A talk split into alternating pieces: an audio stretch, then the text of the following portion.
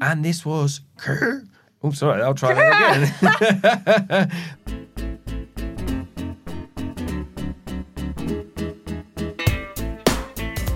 Hello, everyone. My name is Simon Hunter. I'm the editor of the English edition of El País, and this is. ¿Qué? A podcast from El País that tries to break down the nuts and bolts of the thorniest Spanish news stories. Whether you're frying on the beaches of the Costas, taking refuge in the cool Iberian mountains, or outside of Spain and simply obsessed with all things Hispanic, we are here for you. Estáis en las mejores manos. So sit back, relax, and let us break down all the Spanish stories that make you say, Do Spanish men really say hola to complete strangers while standing at the urinal? Yes, yes, they do. you wouldn't know that, Melissa, but they do. I'm And it's re- for British people, that's really weird. You don't talk to people at the urinal. As usual, I'm here with my colleague from the English edition, Melissa Kitson. Hello, Melissa. Hello, Simon. How are you this week? I'm good. Are you sad this week? I'm a bit sad, yes. What happened? Oh, with the results. Well, well, let's not get into we it. Can't, But yeah. you're a bit sad about the mayor of Madrid, aren't you?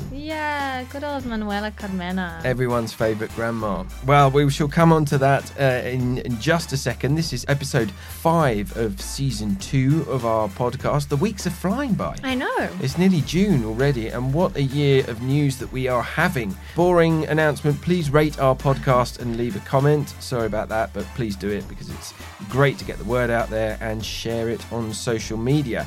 Thank you to our listeners. We love our listeners. We, we, we in, in the main, just get positive feedback with a few notable exceptions. but uh, yes, please, it's been a bit quiet this week, so please do email us at englishedition at elpais.es or tweet me at Simon in Madrid using the hashtag QuéPodcast. You don't have to be writing in with anything in particular, just write in to say hello. It's lovely to know that you're out there. Poor old, now our star podcast listener, Ryan V, the very kind man from the United States who's been doing our transcripts. We didn't hear from him this week. We didn't get a transcript. So I hope you're okay, Ryan. I'm not, uh, this isn't, you know, No not, pressure. no recriminations or anything because you, you it's, just, it's an incredibly generous uh, uh, thing to do to spend your time transcribing our uh, weekly ramblings. But um, yeah, we haven't heard from you, so I hope you're okay. I know that you said that your kids had been sick, so uh, I hope all is good in the world of Ryan V. I did, however, hear, hear from Fritz in the Netherlands. Dear Simon and Melissa, I love listening to all your Qué podcasts. I'm following the Spanish news in the newspapers. It is not always easy to understand the way things go in Spain. Tell me about it. But your podcasts are adding a welcome extra background with a cheerful twist. Thanks for all that. Keep up the good work. Thank you very much, Fritz. And uh, we also heard from a certain at R Del Blanco, which is, um, oh, yes, that's my wife. Uh, she said, No os perdéis el podcast que de mi maridín Simon in Madrid, que se queja en público de que su mujer no le deja hablar y aquí se desahoga. Mmm, me doy por aludida hashtag podcast at El Pais in English. So she's being clever. So this was last week. I was talking about the fact that it's nice to be here and be able to talk without being interrupted. Rossa has this amazing ability. When I'm taking an inhalation breath during an argument, she can say four sentences during that split second. right. So, welcome to the new fragmented world of Spanish politics. We have a lot to break down. We had a Super Sunday, three elections or three classes of elections on Sunday. Take it away, Melissa. Do your best. I will try. Just a month after the general election in April, Spain returned to the polls this Sunday to vote for the European, municipal, and regional elections. And just like in April, the clear winner was the Spanish Socialist Party of acting Prime Minister Pedro Sanchez. The Socialists won the European elections with 33% of the vote, which is 10% more what they received at the 2014 elections. The Socialists have gone from 13 to 20 seats in the European Parliament, which could make it the biggest member of the S&D group since Spain joined the EU in 1986. Meanwhile, the right-wing Popular Party, which had until now had the highest number of MEPs of all Spanish parties, dropped from 16 to 12 seats. And the far-right group Vox entered the European Chamber for the first time with 6% of the vote and 3 MEPs. The Socialist Party also made gains on a regional level, winning the highest percentage of the vote in 10 of Spain's 12 regions, including regions that had traditionally been strongholds of the PP, like Castilla y León, Murcia, and La Rioja. But while the Socialists may have received the most votes, they are unlikely to be able to govern in all of these regions. Like in the general election, the results have been very fractured, meaning the PP, Ciudadanos or citizens, and Vox could combine forces to form regional governments like they did in Andalusia in December last year.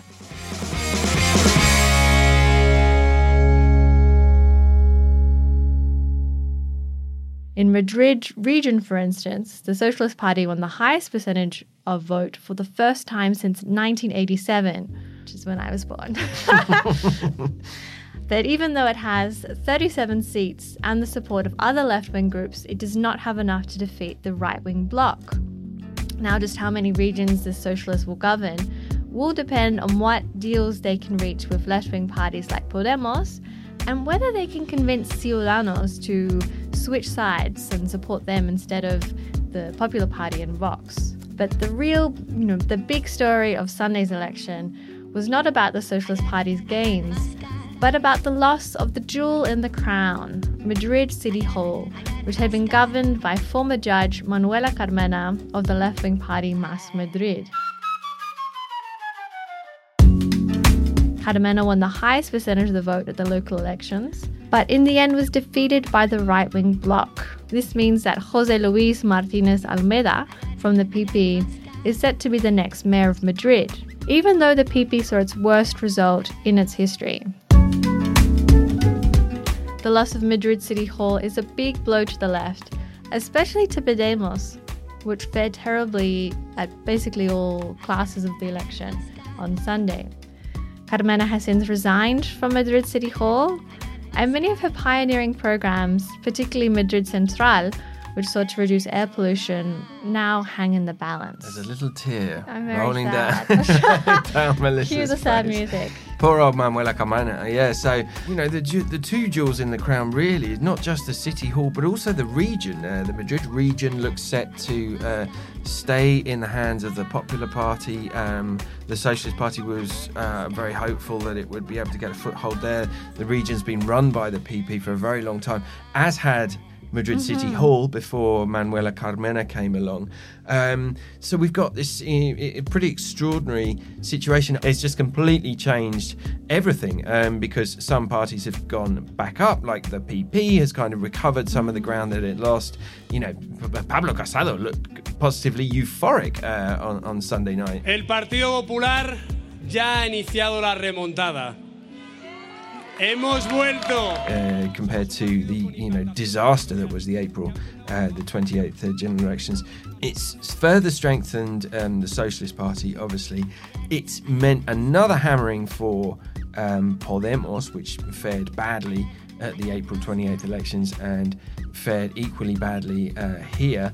Paños calientes, los resultados electorales son malos, no estamos para nada contentos, pero también les digo que no nos rendimos, And um, really, what we've seen is the sort of scenario that the left was really fearful of, um, which is the same scenario that we saw in the Andalusian regional elections before Christmas, which is um, the PP and Ciudadanos and Vox, uh, the far right Vox, um, set to uh, do deals and form governments, which means obviously for their support, Vox will want something in return. So, really, now it's a question of um, what it is they're going to demand and what it is they're going to achieve.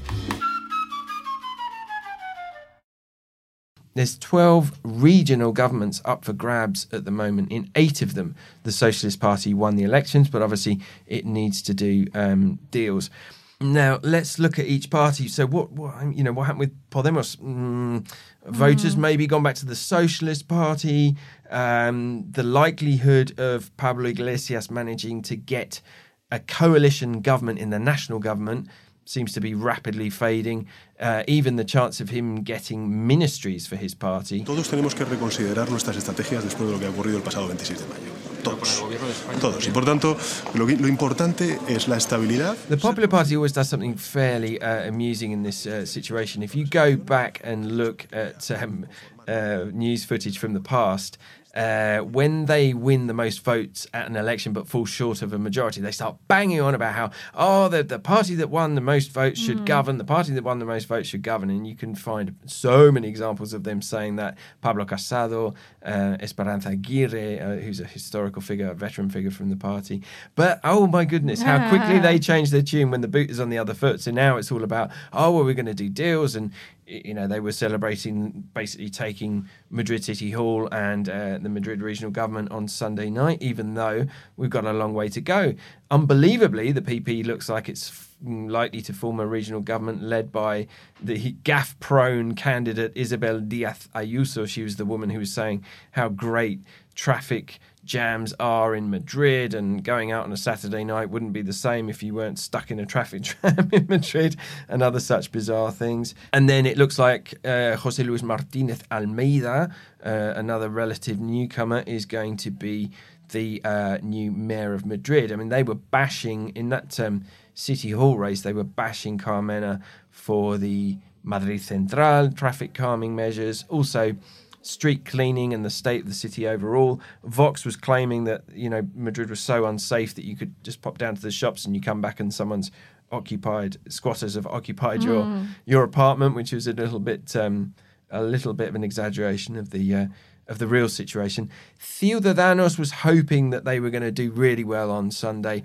and that would let their leader, Albert Rivera, basically become the de facto leader of the opposition instead of the Popular Party's um, Pablo Casado. But uh, that has not happened. And all of a sudden, Rivera, who's been saying, con Sanchez, no, con Sanchez, no, like no deals with the socialists, seems to be open to doing some deals. Veremos si en algún sitio hay alguien que reniegue de las políticas de Sánchez, que reniegue de los pactos con los separatistas y con los populistas, si, si hubiera alguien, ahora mismo no lo vemos, pero si hubiera alguien en algún sitio, pues también se podría hablar. Now that could be really interesting because as it stood, he was just completely ruling it out and saying, no, no, no, we're not doing any deals with the socialists, but yet seems okay with doing deals with Vox. Y en algún momento llegamos a algún acuerdo, eh, pues como pasó en Andalucía con el, con el Partido Popular, Vox tendrá que decidir si apoya ese acuerdo o no apoya ese, ese acuerdo. Pero Which is mm, causing some criticism from within, within his own party.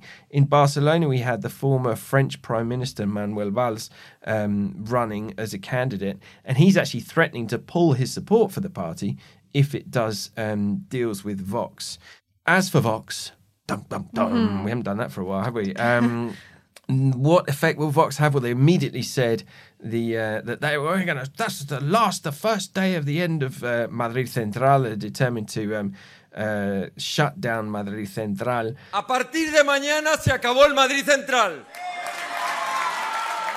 Realistically, I don't think that's going to happen. Now, what is probably more likely to happen is it will go back to the way it was under the Popular Party, which wasn't massively different. I mean really what Carmena has done is what the Popular Party was already doing, but just on a much larger scale, and has properly closed down certain big streets, such as the Gran Via, to um, through traffic, which um, is probably what the PP will go back and do. But it seems it seems a crying shame, really, doesn't it? You've got a system which has already seen traffic go down by 24% in parts of the centre, pollution down by 38%. Um, mean, we said in the past, it's insane that you know, in Madrid, you can still drive down the Gran Via. You know, there's probably no other major European city where you can just freely enter such a central part of um, a city that's very polluted.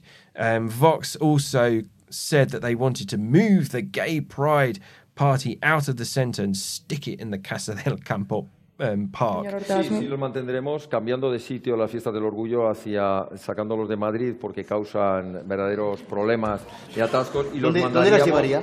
y los mandaríamos, si me permite, se lo Sí, sí. explico, los mandaríamos para que pudieran desarrollar la fiesta del orgullo gay, todo lo que quieran, pero dentro de la casa de campo y, por supuesto, con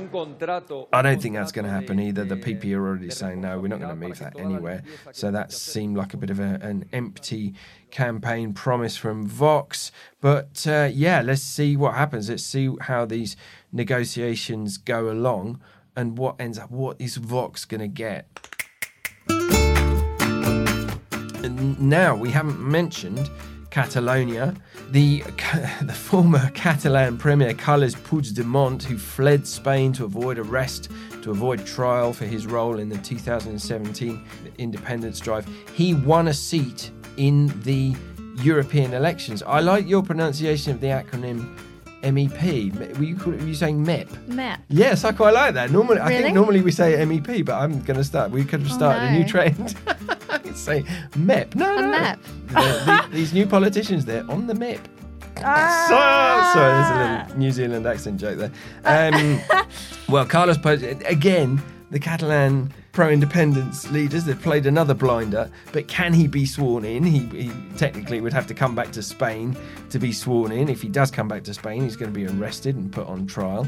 Oriol Junqueras is he's just, you know, he can't stop. He's just a serial parliamentarian. He's just been sworn in and then immediately suspended last week as a deputy in uh, the Spain's Congress in the lower house. So what's going to happen with uh, Junqueras? And then also in Barcelona, um, Ada Colau, who was the former campaigner turned mayor, she looks set to lose her role as the mayor, um, and we could end up for the first time ever with a pro-independence mayor in um, the Catalan capital. So that could be very interesting.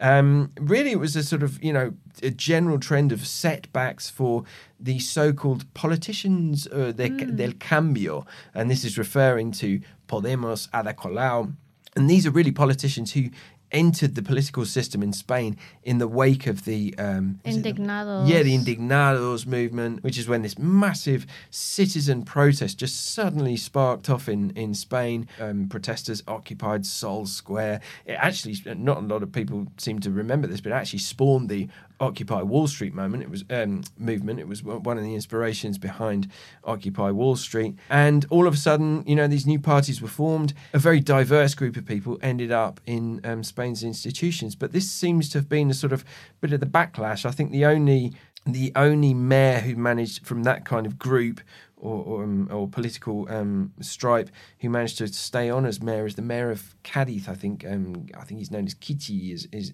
is his nickname. So yeah, so uh, quite a setback for those parties.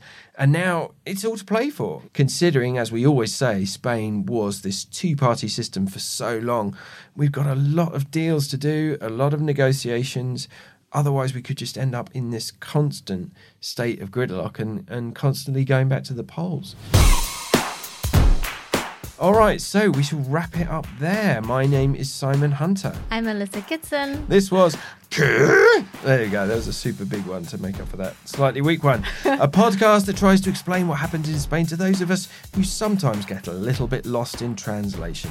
This is an El País production. It was recorded right here in the El País newsroom, which is fortunately a pollen free zone.